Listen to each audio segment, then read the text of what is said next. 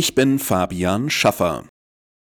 Die Preise für Heizen, Strom und Tanken liegen derzeit noch rund 41 Prozent über dem Vorkrisenniveau Anfang 2021. Für die Berechnung hat das Vergleichsportal Verivox als Grundlage einen Drei-Personen-Haushalt mit einem jährlichen Wärmebedarf von 20.000 Kilowattstunden, einem Stromverbrauch von 4.000 Kilowattstunden und einer jährlichen Autofahrstrecke von 13.300 Kilometern verwendet.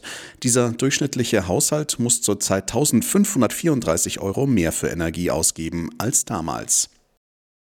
Eine Mehrheit der Bürger fürchtet eine Ausweitung des Kriegs in der Ukraine auf das Gebiet der NATO. In einer Umfrage für die Bild am Sonntag äußern sich 61 Prozent entsprechend.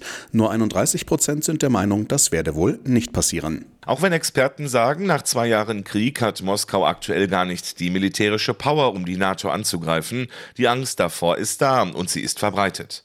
Die Ausweitung des Krieges eine Angst, aus der heraus zum Beispiel auch Kanzler Scholz die Lieferung von Taurus-Marschflugkörpern ablehnt. Die NATO darf nicht zur Kriegspartei werden, so die Marschroute der Bundesregierung. In der aktuellen Umfrage geht es auch um die Menschen, die aus der Ukraine nach Deutschland geflüchtet sind. Ungefähr 50 Prozent halten die Integration für Misslungen und finden, dass die Menschen zu viel Unterstützung bekommen. Uli Reitinger, Nachrichtenredaktion. Hohe Mieten in deutschen Großstädten sind eine Hürde für Unternehmen im Ringen um Fachkräfte. Viele Menschen sehen das teure Wohnen als zentrales Manko für das Leben in der Großstadt. So lautet das Ergebnis einer Umfrage der Wirtschaftsprüfungsgesellschaft PwC. Für Arbeitgeber werde es in Ballungsräumen damit immer schwieriger, Fachkräfte zu finden und zu halten.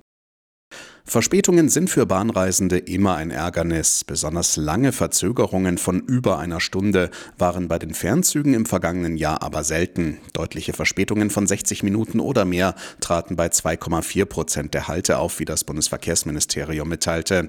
Zu Verspätungen von 15 Minuten oder mehr kam es bei 18,3 Prozent und von 30 Minuten oder mehr bei 8,6 Prozent der Halte.